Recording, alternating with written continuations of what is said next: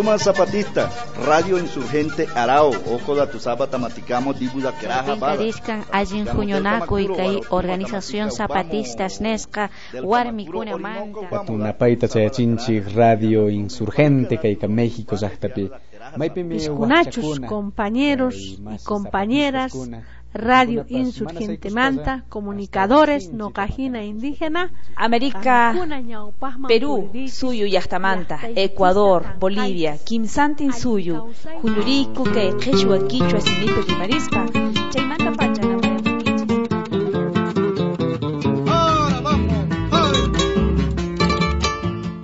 Esto es Radio Insurgente, la voz de los sin voz voz del Ejército Zapatista de Liberación Nacional.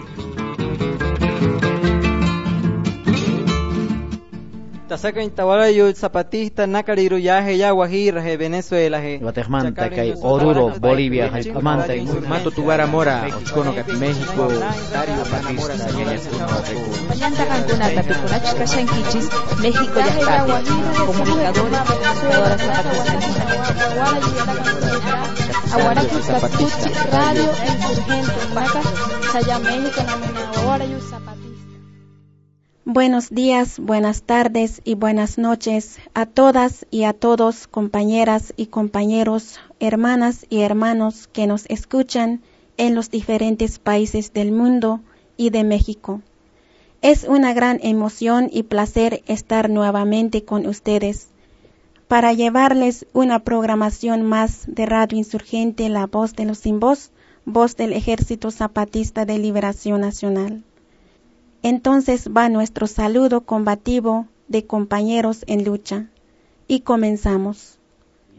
Este día 15 de diciembre de 2007 presentaremos un breve resumen de las participaciones del delegado cero, compañero subcomandante insurgente Marcos, en el primer día de conferencias que hubo en el coloquio en memoria de don Andrés Obrí, que tiene como tema los movimientos antisistémicos que hay en el planeta. Este coloquio se realiza en San Cristóbal de las Casas, Chiapas, con la participación de intelectuales de varios países que dan sus opiniones sobre la situación en el mundo.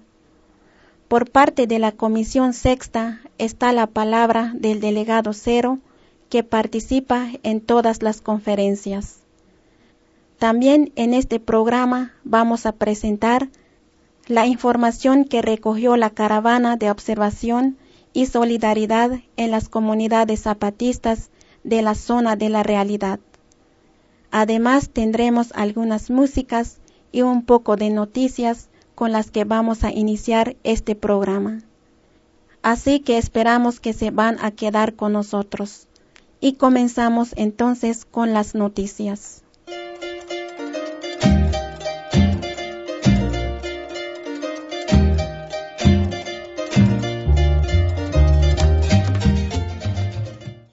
La Junta de Buen Gobierno de la zona Altos de Chiapas, con sede en Oventic, informó que los habitantes de la comunidad de Los Mangos, ubicada en el municipio autónomo Santa Catarina y municipio oficial de Panteló, acordaron destruir ellos mismos el drenaje que contamina las aguas de su río. Como ya se ha informado anteriormente, los habitantes de Los Mangos ya tienen dos años exigiendo que se cancele un drenaje que construyó el gobierno oficial y que desemboca en un río que es la única fuente de agua de esa comunidad.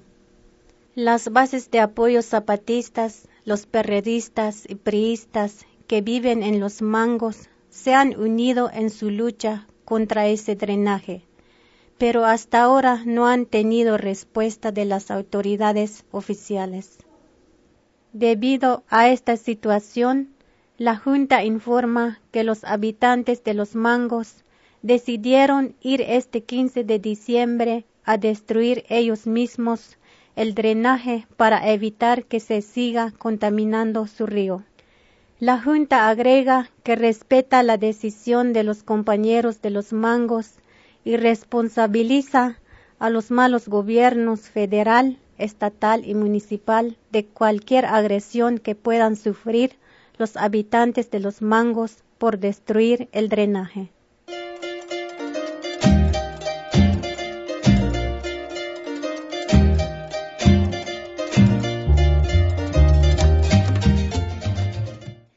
Este 14 de diciembre falleció en Tuxtla Gutiérrez el compañero Fernando Michel debido a complicaciones en su salud. Fernando Michel fue un artista, escultor y un activista de izquierda que desde 1994 acompañó el proceso del movimiento zapatista. En la actual etapa del movimiento, Fernando Michel fue también un activo integrante de la otra campaña. Durante el coloquio en memoria de don Andrés Obrí, que se realiza estos días en San Cristóbal de las Casas, el compañero subcomandante insurgente Marcos lamentó la muerte de Fernando Michel y le dedicó unas palabras. Hace unos minutos supimos de la muerte de un compañero, Fernando Michel. Un poco antes me habían entregado una pipa que él y Lourdes me mandaron, tal vez notando que las que aún tengo están rotas y maltratadas. No acostumbro quedar con los regalos personales, pero en este caso la usaré para saludar con el humo y a la distancia a don Fernando, a su arte, a su lucha y sobre todo a su estar cerca nuestro, al lado de nosotros.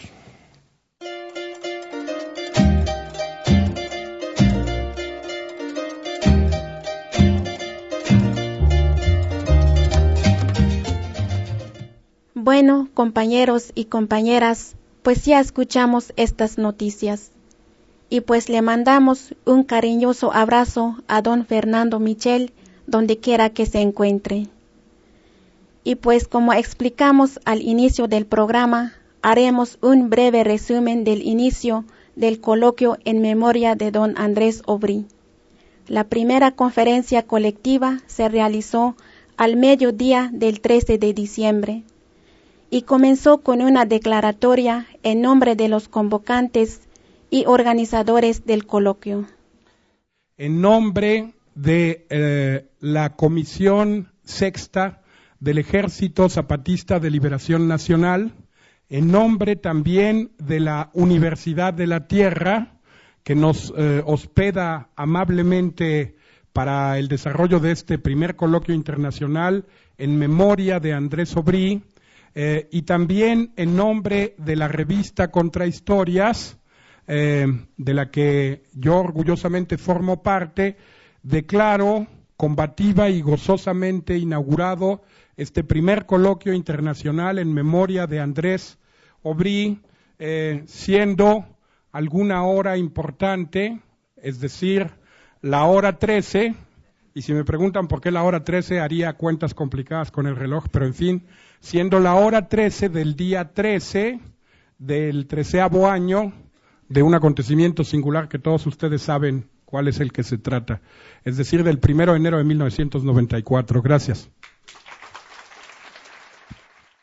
Los participantes en esa primera conferencia fueron Emanuel Wallerstein, Carlos Aguirre Rojas y el delegado Cero, que dieron sus tesis sobre las luchas antisistémicas.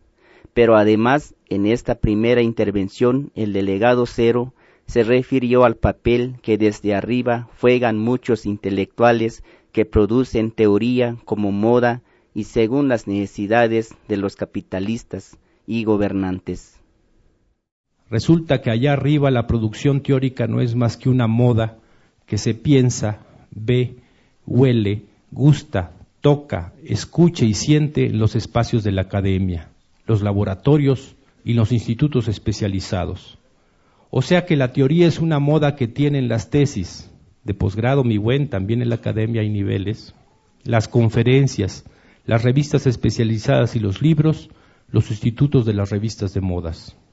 Los coloquios suplen el lugar de las exhibiciones de modas y ahí los ponentes hacen lo mismo que las modelos en la pasarela, es decir, exhiben su anorexia, en este caso, su delgadez intelectual.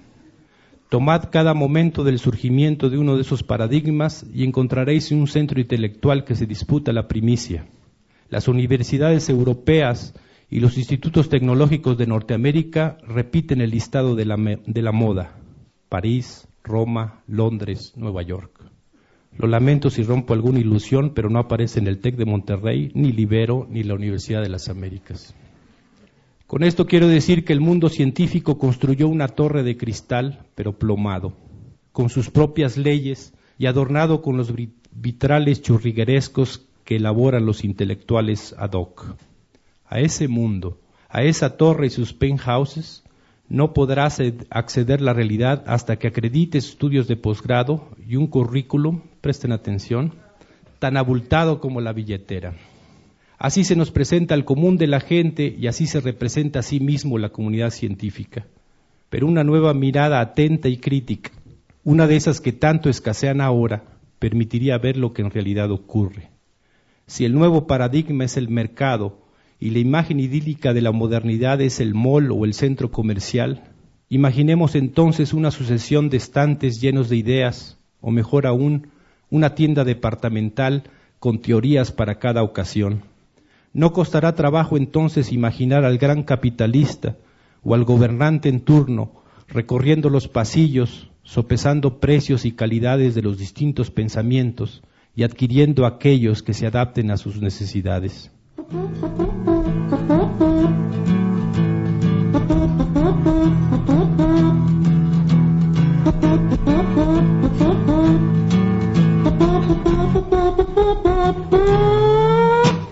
En un lejano lugar retacado de nopales había unos tipos extraños llamados intelectuales, se la pasaban leyendo para ser sabios y doctos, pues no querían seguir siendo vulgares. Tipos autóctonos, los veías en los cafés llenos de libros profundos y en eventos culturales. Olía conceptos rotundos, constantemente escribían poemas y cuentos cortos y aunque no los comprendían, se quedaban como absortos. Si veías tal escritura, te sentías medio atontado, porque con tal estructura te ibas bien apantallado. No sabías si eran marcianos, mexicanos o europeos, ángeles, diablos o cardíacos o prometeos.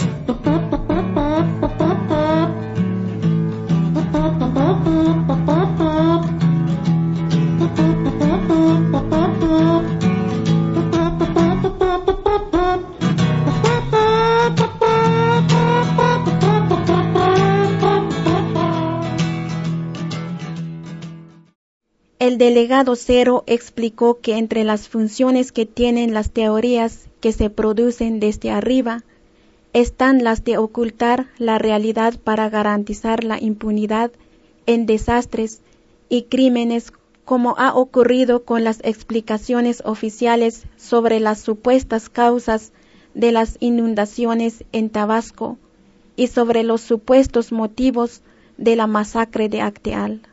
Allá arriba, Toda teoría que se respete debe cumplir una doble función. Por un lado, desplazar la responsabilidad de un hecho con una argumentación que no por elaborada es menos ridícula, y por el otro, ocultar la realidad, es decir, garantizar la impunidad. En la explicación de la desgracia aparecen ejemplos. El señor Calderón, todavía algunos desubicados lo consideran el presidente de México, disfrazado como militar, encuentra en la teoría lunática la explicación de las catástrofes que asolaron Tabasco y Chiapas, como antes a Sonora y Sinaloa, y ordena a sus tropas que le consigan la capacidad de convencimiento que no ha podido construir sobre ese castillo de naipes trucados que fue la elección presidencial del 2006. Su fracaso, tampoco informado en los medios, era previsible. Consigue más el teletón que el Estado Mayor Presidencial. Desplazando la responsabilidad a la luna, Calderón oculta su responsabilidad y la de quienes lo antecedieron. Resultado, se crea una comisión para investigar astronomía y darle así, además del pobre de las armas, algún sustento legítimo a este émulo de huerta y amante, según confesión propia, de los juegos cibernéticos militares. Seguramente, si la luna se niega a aceptar su culpabilidad, el titular del cuarto Reich le dirá con la mirada dura y decidida, bájate o mando por ti. El señor Héctor Aguilar Camín, el prototipo del intelectual no de arriba, el que más quisiera, sino arribista, reescribe el libro blanco con que la PGR sedillista quiso explicar, sin éxito alguno, la matanza de Actial, que este 22 de diciembre cumple 10 años sin verdad ni justicia. Fiel al patrón en turno, Aguilar Camín busca inútilmente desviar la indignación que de nuevo se levanta, ocultando un crimen de Estado y desplazando la responsabilidad de los asesinatos a los muertos. Felipe Calderón y Héctor Aguilar Camín, uno vestido cómicamente de militar y otro patéticamente disfrazado de intelectual. El primero maldiciendo a quien le recomendó comprar la teoría de la luna y el segundo recorriendo oficinas gubernamentales y cuarteles militares ofreciendo en venta su inútil detergente para limpiar las manchas de sangre. Es esta, la teoría blanca e impoluta de arriba, la que domina en el decadente mundo científico. El delegado Cero además habló de los intelectuales que se dicen progresistas, pero que avalan todas las acciones de derecha realizadas por la supuesta izquierda en el gobierno, como ocurre actualmente en la Ciudad de México. En la Ciudad de México se ha realizado un despojo impecable y ha obtenido el apoyo y el silencio cómplice de esa intelectualidad. Un gobierno de izquierda moderna ha conseguido lo que la derecha no había podido, despojar a la ciudad y al país del zócalo de la Ciudad de México, sin necesidad de leyes reguladoras de marchas y mítines, sin necesidad de las firmas que los panistas hubieron de falsificar, el gobierno de Marcelo Ebrard toma el zócalo, lo entrega a empresas comerciales. Por ahí leímos que era de alabar que no, de alabar que no le hubiera costado nada al gobierno del DF y que todo hubiera sido costeado por empresas privadas, que por cierto incluyen a una de las televisoras vetadas por el López Obradorismo. Se construye una pista de hielo y ¡zas! Cuando menos durante dos meses, nada de mítines o manifestaciones en esa plaza, que el movimiento estudiantil de 68 arrancó a las celebraciones oficiales. No más CND López Obradorista, no más invasiones de turbas a la catedral, nada de gritos que no sean los de quienes se caen, nada de mítines ni marchas, no más gritos, pancartas, indignación. Para los diez meses restantes del año, el izquierdoso Ebrar ya tiene pensados nuevos proyectos que hagan sentir a los capitalinos que están en alguna otra metrópoli muy chic. Hace apenas unos días, el llamado Frente Nacional contra la Represión descubrió que la marcha que había convocado para el Zócalo no podría realizarse porque la pista de hielo lo ocupaba. No protestaron contra ese despojo, simplemente cambiaron de lugar. Después de todo, no había por qué interferir en el espíritu neoyorquino que ahora se respira en el DF, ni en las ventas de patines de hielo en los grandes centros comerciales. No solo no se impidió el despojo, no solo no se criticó, además se aplaudió y celebró con fotos a color en primera plana, crónicas y entrevistas este evento histórico que le ahorró a los defeños las largas colas para obtener la visa norteamericana y el costo del transporte y el hospedaje en la Nueva York de las películas que ven Marcelo Ebrard y su aspirante Cristina Kirchner autóctona. Si esto recuerda el método de pan y circo tan caro a los gobiernos priistas, se olvida que sigue faltando el alimento, porque el único pan que hay es el partido que ahora se amarra a la caída de Calderón Hinojosa y con el que toda la clase política se relaciona en privado y se deslinde en público. Todo eso se pasa y se celebra porque el señor Ebrar no se ha tomado todavía la foto con Felipe Calderón y porque dice que es de izquierda, aunque gobierne como de derecha, con desalojos y despojos disfrazados de espectáculo y orden. ¿Y estos intelectuales de izquierda? Bueno, pues aplausos para el desalojo de los barrios, con acusaciones de narcotráfico que nunca fueron probadas. Más aplausos para el desalojo del comercio ambulante en el centro histórico, para acabar de entregarlo a la iniciativa privada. Y más aplausos a las edecanes en la carrera de autos en la Avenida Reforma. Sin embargo, el delegado Cero también se refirió a aquellos intelectuales honestos que mantienen su postura crítica e incómoda frente al poder, como los convocados en el coloquio en memoria de don Andrés Obrí, y enumeró algunas líneas sobre la lucha antisistémica. No todo el pensamiento progresista es bien portado. Algunos hombres y mujeres han hecho del pensamiento analítico y reflexivo palabra incómoda y a contrapelo. En estos días podremos escuchar algunas de estas pensadores y pensadores. No están todos los que son, ni son todos los que están, pero el saber de su navegar río arriba en el cauce del conocimiento es un alivio para quienes a veces imaginamos que no estamos solos. Por eso saludo en esta primera ronda a Immanuel Wallenstein y a Carlos Aguirre Rojas.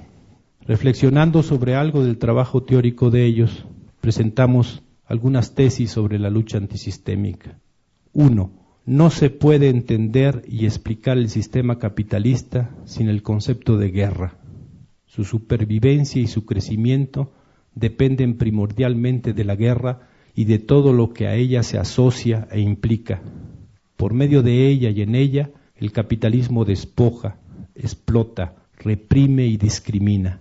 En la etapa de la globalización neoliberal, el capitalismo hace la guerra a la humanidad entera.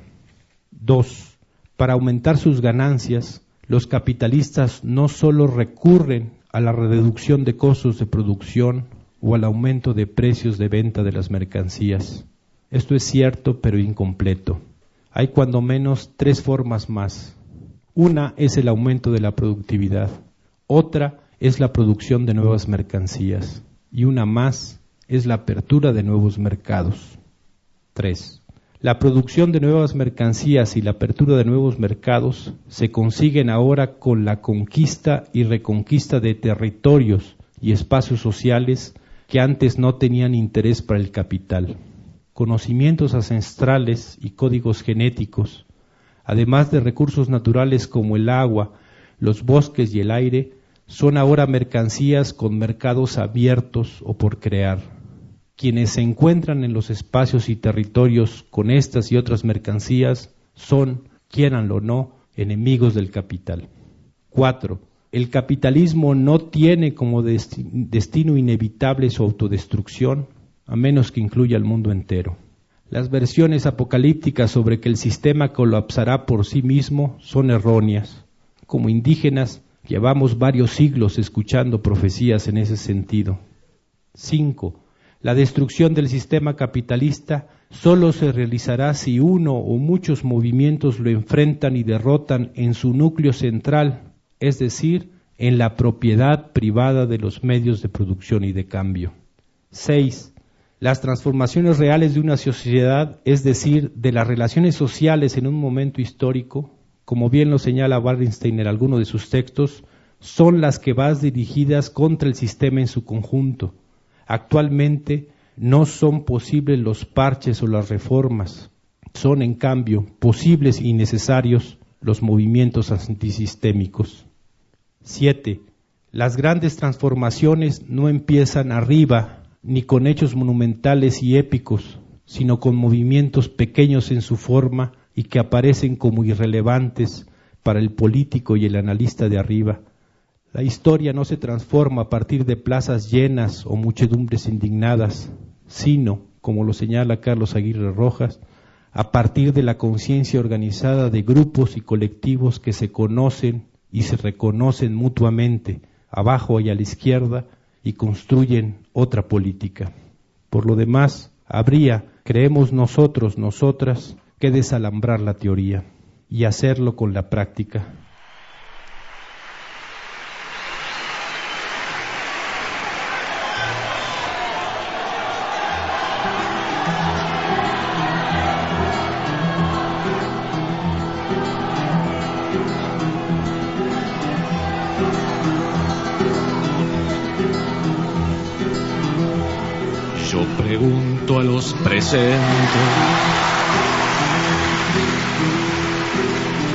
Si no se han puesto a pensar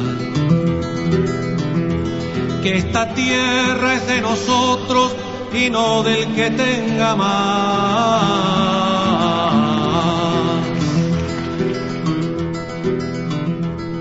Yo pregunto si en la tierra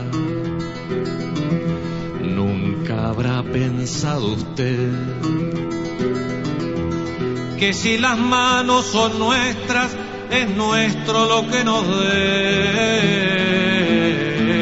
A desalambrar, a desalambrar, que la tierra es nuestra, es tuya y de aquel, de Pedro y María, de Juan y José.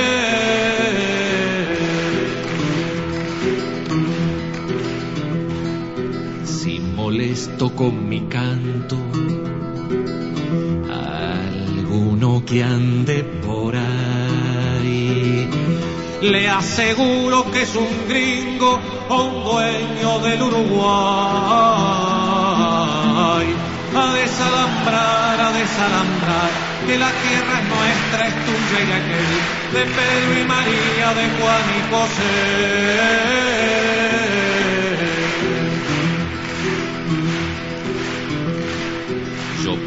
A los presentes si no se han puesto a pensar que esta tierra es de nosotros y no del que tenga más.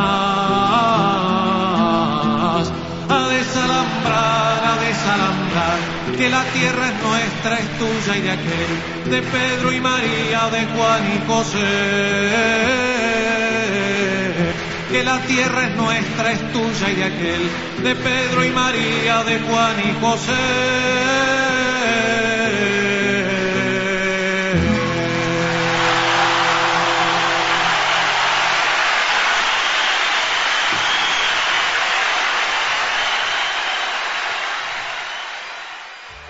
Radio Insurgente.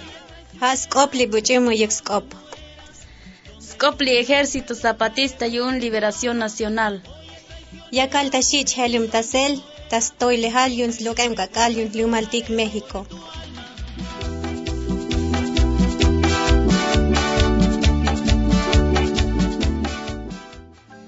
Radio Insurgente, la voz de los sin voz, voz del Ejército Zapatista de Liberación Nacional, transmitiendo desde algún lugar de las montañas del sureste mexicano.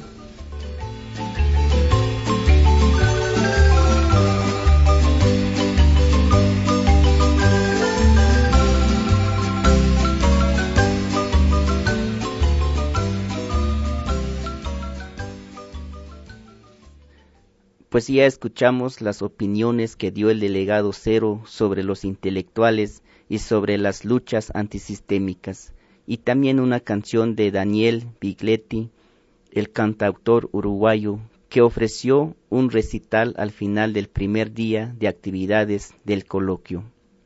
Pero seguimos con un poco más de resumen del primer día del coloquio. En la tarde del mismo 13 de diciembre hubo una segunda ronda de conferencias en la que participaron el delegado Cero, Silvia Marcos y Gustavo Esteba. Uno de los puntos que tocó el delegado Cero fue sobre la lucha de las feministas y contó el desencuentro que hubo entre un sector de feministas que se acercaron a las comunidades zapatistas después del levantamiento armado de 1994. Escuchemos ese fragmento de la participación del delegado Cero.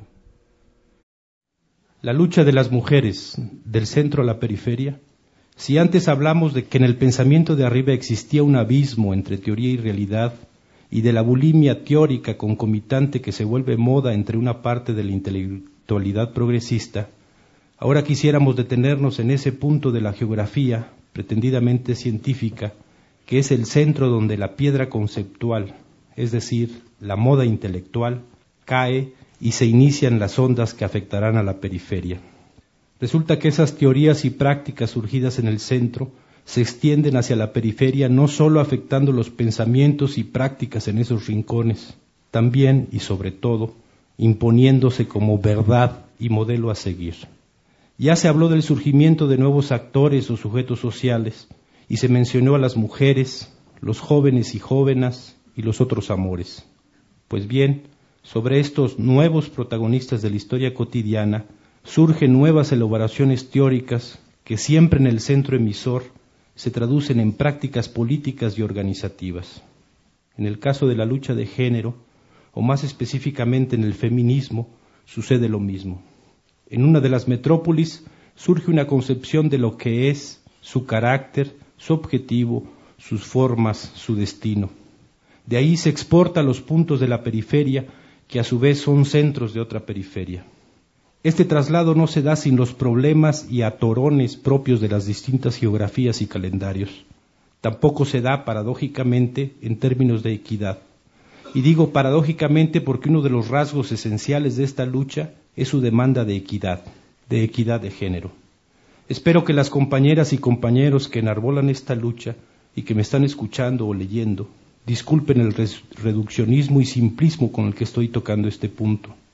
Y no es porque quiera salvar mi machismo tan natural y espontáneo, en serio, sino porque no estamos pensando a la hora de referirnos a esto en los esfuerzos que llevan adelante. No decimos que sus proyectos no sean cuestionables, lo son y en más de un aspecto, pero estamos hablando de otra lucha de género, de otro feminismo, el que viene de arriba, del centro a la periferia. En unos días más, las mujeres zapatistas celebrarán un encuentro donde su experiencia y palabra tendrán un espacio único. Así que no abundaré más en este tema. Sin embargo, quisiera contarles la breve historia de un desencuentro. En los primeros meses posteriores al inicio de nuestro alzamiento, un grupo de feministas, así se autodenominaron, llegaron a algunas de las comunidades zapatistas. No llegaron a preguntar, a escuchar, a conocer, a respetar. Llegaron en cambio a decir lo que debían hacer las mujeres zapatistas. Llegaron a liberarlas de la opresión de los machos zapatistas, empezando por supuesto por liberarlas del sub. A decirles cuáles eran sus derechos. A mandar, pues, cortejaron a quienes consideraban las jefas, por cierto, con métodos muy masculinos, dicho sea de paso.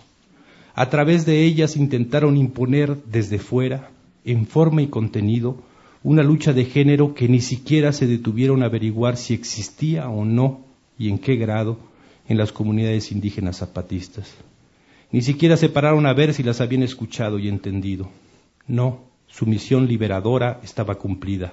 Volvieron a sus metrópolis, Escribieron artículos para periódicos y revistas, publicaron libros, viajaron con los gastos pagados al extranjero, dando conferencias, tuvieron cargos gubernamentales, etc.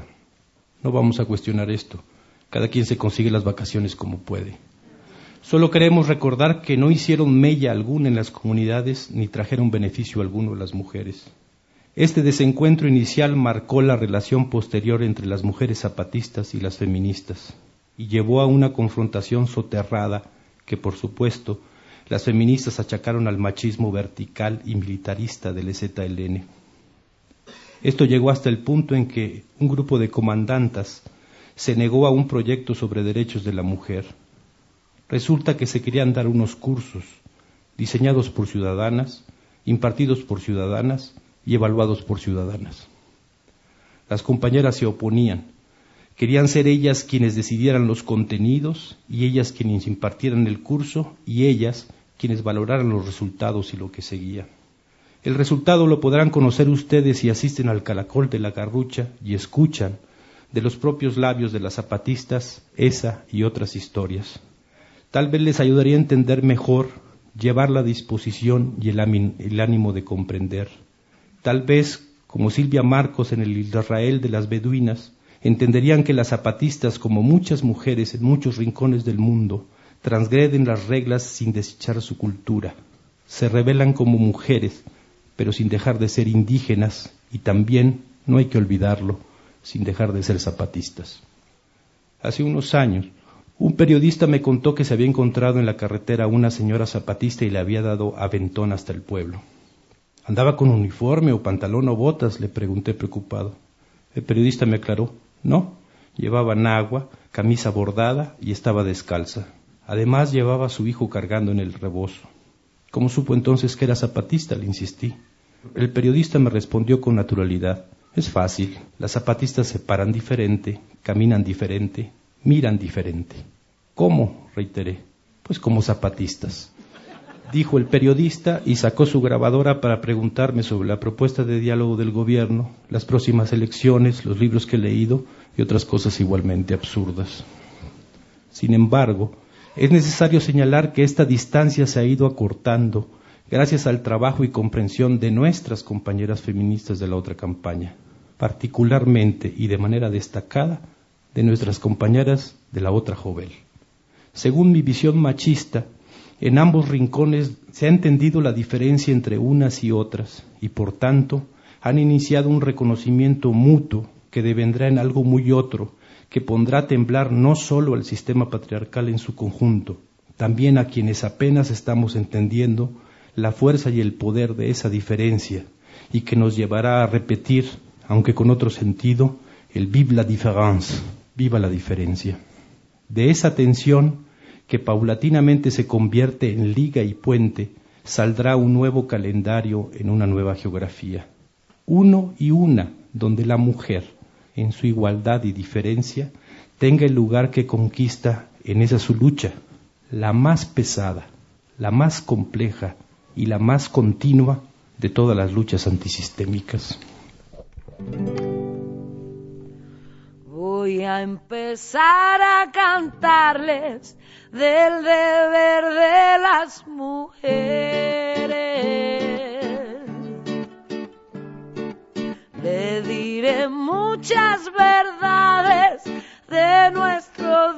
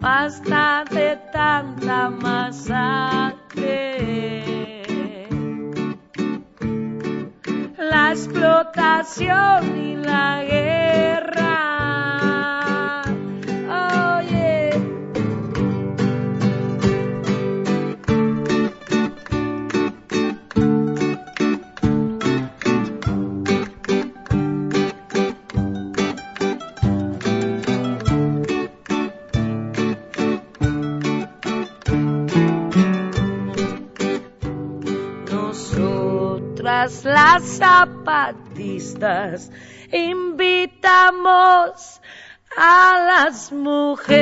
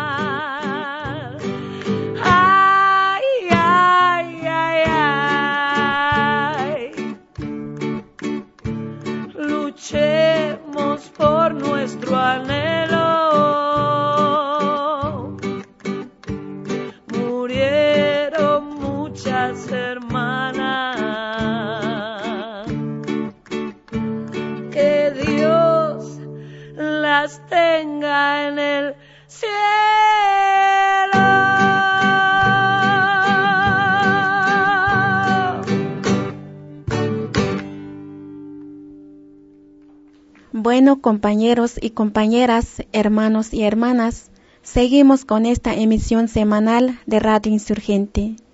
Si ustedes quieren escuchar las participaciones completas del delegado cero y de todos los participantes en el coloquio, Pueden encontrar los audios en nuestra página radioinsurgente.org y también en la página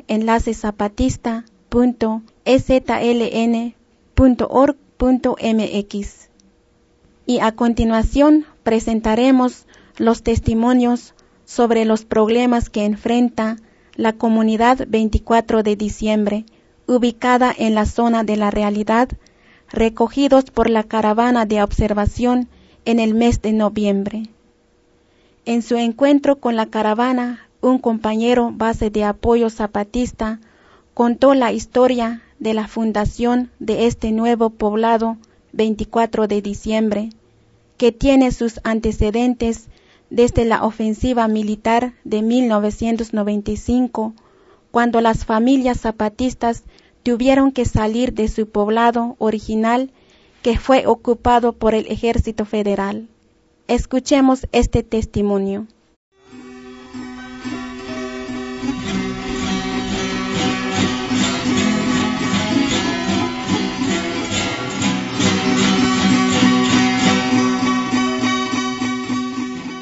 El 9 de febrero del 95 salimos de nuestra comunidad, no Momo.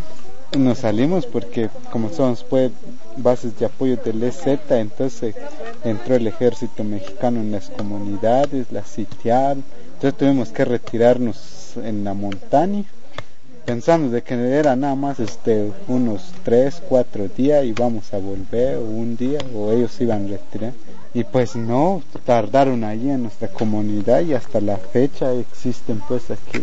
Y entonces ya no pudimos regresar nosotros porque estaba ahí sitiado del ejército. Entonces nos tuvimos que ir en otra comunidad para, para poder sobrevivir.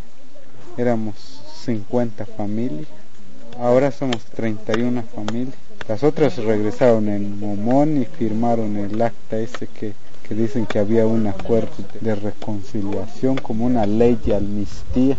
Entonces el, los, el ejército hacía que firmaran para que les den un, este, una su dispensa y entrar allá en el programa de gobierno y atención médica y para todo eso les, les dan y pues, se regresaron.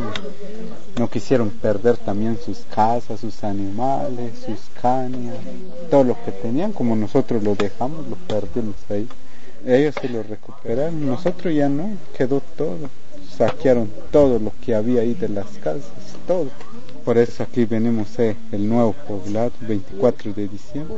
Algunos se enfermaron por el hambre, por la, por la montaña, por el frío, por el agua, pero este, no, nadie se murió. La gente mayor, algunos los sacamos y los cargamos en la montaña, pero los bajamos otra vez y algunos, tuve una compañera que existe también bien viejita ya.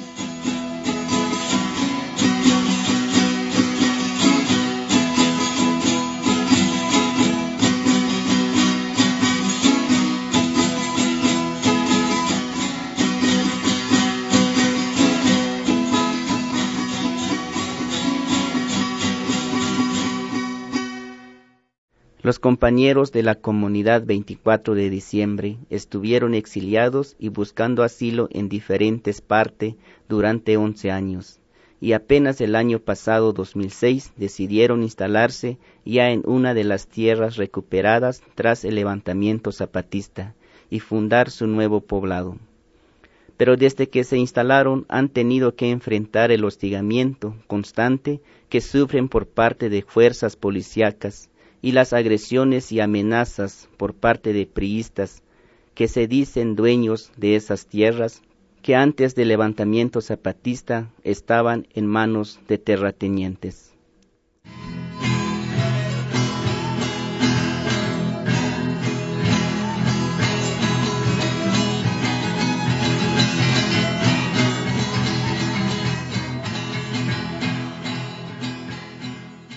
En 11 años y no estuvimos solo en una comunidad, estuvimos en tres comunidades. Durante esos 11 años en tres comunidades estuvimos acarreando nuestras cositas, cargando nuestras cosas. Como no tenemos bastante, por si nos vamos así. Pero ahora ya quisimos establecer ya en un pueblo, ya que ya sea de nosotros la tierra, que, que ya nosotros lo trabajemos y como tenemos esta, este terreno que es este que es recuperado desde el 94 entonces pues hablamos con la junta la junta de buen gobierno allá con sede en la realidad pues nos dijo que que este era el terreno que íbamos a ocupar y ya entramos este, a ocuparlo el 24 de diciembre del 2006 y ahora pues ya estamos aquí, ya casi vamos a cumplir el año. Cuando entramos, llegamos aquí, hablamos con el ejército. En primer lugar, pues como que no sabían qué está pasando aquí. Hubieron sobrevuelos de helicópteros arrasando los árboles aquí cuando nosotros estábamos descampando este lugar, porque todo era monte, todo era grande en Simón, nosotros empezamos a descampar y había el sobrevuelo de, del helicóptero, el ejército patrullaba alrededor o en la carretera, es que hay una carretera que rodea el, terreno que tenemos, ahí estaban rodeando en, los cerros más altos, se subían y nos tomaban fotos de, de lejos para que para que se vea qué es lo que estamos haciendo. Nunca entraron aquí, nunca nos vinieron a hablar el ejército. Y ya este, después este, estuvimos trabajando, ya como que ya todo se estaba volviendo todo en calma aquí. Cuando de repente el 16, 17 de junio entran estos, estos hermanos priistas diciendo que esta tierra que es de ellos, que tienen 50 hectáreas de cafetal, 50 hectáreas de caña, 50 hectáreas de milpa, de frijol, también 50 hectáreas eh, y de café. Entonces en, en, realidad dicen que tienen 250 hectáreas de trabajadores y en realidad no, no es cierto. O sea, es mentira lo que están diciendo. Entonces, pues vinieron, llegaron aquí en el pueblo, empezaron a, rozar este muy cerquita de nuestra casa. Este pasaban ya con sus machetes abajo la casa donde estamos como a un metro o casi ya pegada de las casitas. Luego tuvimos que retirarnos un poquito no hacerlos frente. Y es cuando ellos ya se posesionaron ya allí en el lugar donde ya vimos. Y ahí están allí. Entonces vino la junta de buen gobierno les habló que, que cómo es el terreno, que si, que si fuera este, vamos a hacer un diálogo para, para que nos entendamos y que no haya problema entre campesinos, porque como nosotros los zapatistas no, no, nos queremos estar peleando este, con los campesinos, sino más bien unir fuerza para pues, pues luchar con, con otros, otros más grandes pues, y sabemos que ellos pues no, no nos queremos pelear con ellos. Entonces les mandamos avisar, dijeron que ellos iban a mandar su representante, quedamos una fecha a las nueve de la noche que nos íbamos a juntar de ese mismo día del, del 17. No, no llegaron, al siguiente día como las 11 llegaron, porque estábamos esperando, pero no llegaron a dialogar, sino solo llegaron a dejar una carta donde esa carta dice que desalojemos inmediatamente este pueblo si no queremos que nos desaloje la policía o que nos desalojen ellos, que porque ellos son legítimos dueños de estas tierras y que por ningún momento le van a dejar estas tierras que lo trabajemos nosotros pues, como, como zapatistas. Así nos dijeron, desde ese entonces no hemos tenido ni un acercamiento con ellos así en forma de diálogo, sino más bien esa pura a puro golpe de como que nos quieren atacar pues.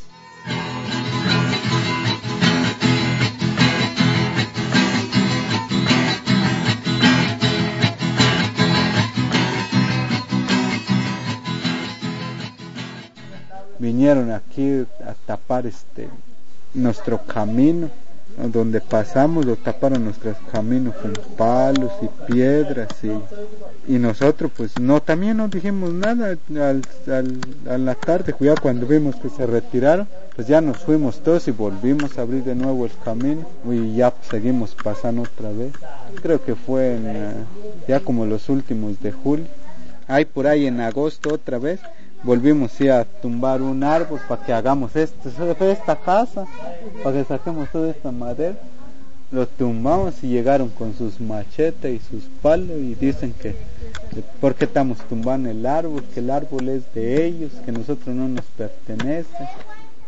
Y ya como que iba a haber un enfrentamiento donde pues decían que nosotros somos agresores, que no sabemos lo que estamos haciendo, que, que le estamos quitando sus tierras, que este es un ejido, pero no vemos que sea un ejido porque porque no había vivienda pues cuando venimos. Ellos tienen ahí sus casitas, pero ya después lo hicieron que nosotros. Entonces en este no es un ejido de por sí, sino es una tierra recuperada.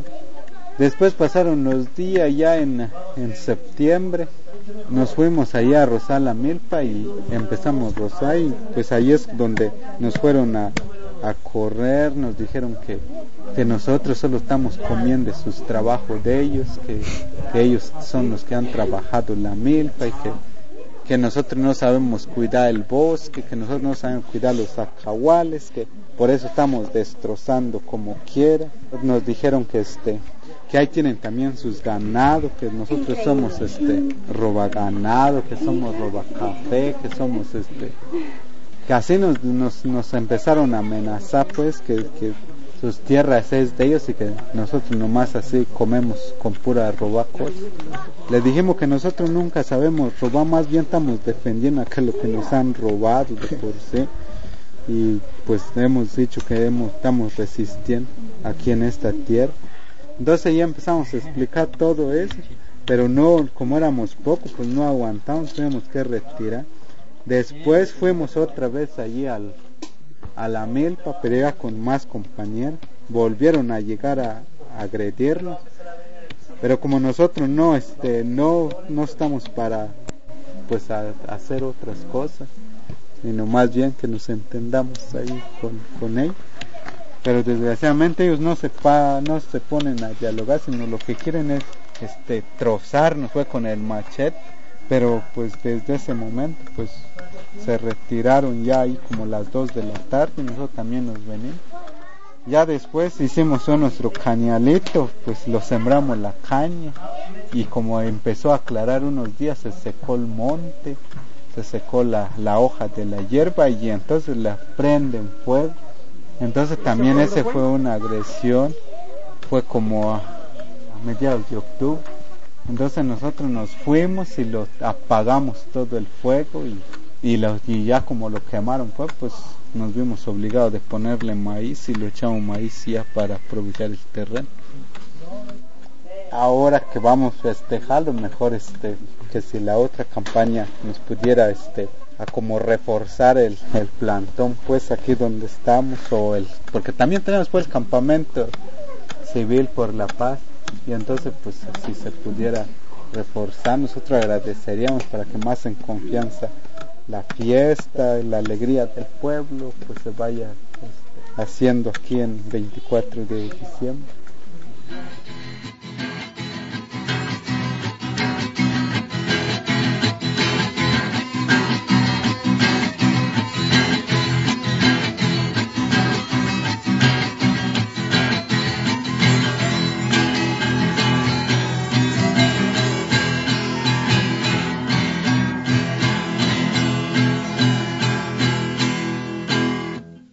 Otro de los problemas que contaron los compañeros de 24 de diciembre es la escasez de agua, pues la fuente de agua más cercana es utilizada por soldados que ensucian el río.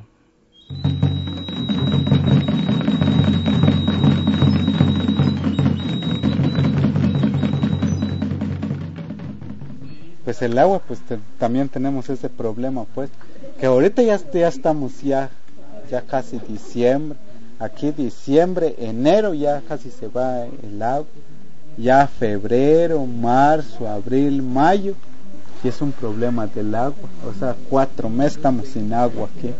Entonces tenemos que acarrearlo desde muy lejos el agua y, este año la pasamos a penitas, pues ya medido el agua, así por cubetas se medía el agua para, para tomar porque ya no, no había y para comprarlo tan lejos la ciudad y ahí los soldados tienen un arroyo ahí donde ellos agarran agua sale, el arroyo sale de sus campamentos. Lo que pasa que no lo podemos ocupar ese agua ya abajo porque arriba tienen un bañario en el pleno arroyo. No es que lo saquen con manguera, sino se bañan dentro del arroyo. Entonces hay una cascada ahí, ahí, ahí se bañan y a las 2 de la tarde pasas exactamente las 2 de la tarde y pasas en el arroyo abajo y se ve el espumero de jabón que se atoró en el en las plantas ahí en la raíz. Entonces ya no lo podemos uh, usar ese agua para tomar nosotros porque no sabemos cómo está ese ese agua entonces de por sí es un problema que tenemos que está sitiado ese ese agua pues cuando se termine el agua tenemos que ir traer a un lugar que se llama Olonja que es este un río que tiene Matías Castellán, que es la que divide con, e, con ese, ese río. Es que ese río se llama Olonja, es este, como hora y media de ida y hora y media de venida, o sea, tres horas acarrean el agua. Y como no, aquí no tenemos ni burro ni caballo, pues más que nosotros somos los burros y los caballos. Mm-hmm.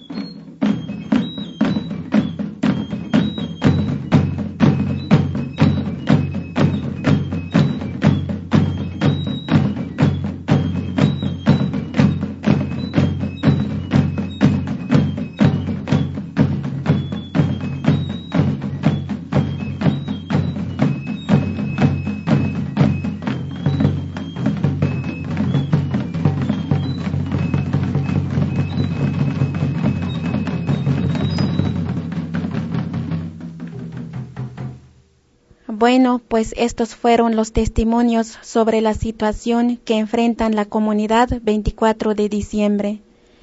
Y como ya escuchamos, hay la amenaza de que ocurran agresiones en el primer aniversario de la fundación de esta comunidad, que es dentro de unos días más. Habrá que estar pendientes de lo que pase este 24 de diciembre en ese poblado y pues esperamos que van a llegar compañeros y compañeras de la sociedad civil y de la otra campaña para que los agresores vean que los compañeros no están solos.